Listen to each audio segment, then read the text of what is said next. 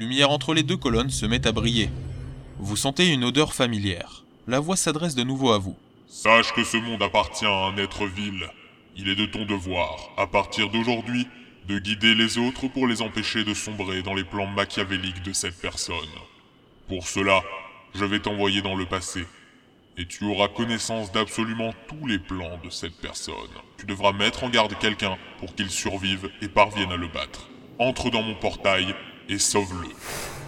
Vous entrez dans le portail. Lorsque vous vous réveillez, vous êtes dans le couloir du train, habillé comme un simple contrôleur. Bravo, vous avez gagné. À partir de maintenant, vous êtes le protecteur de la paix. Vous êtes le gardien de ce monde. N'hésitez pas à retenter l'aventure pour obtenir une fin différente et peut-être trouver la fin secrète.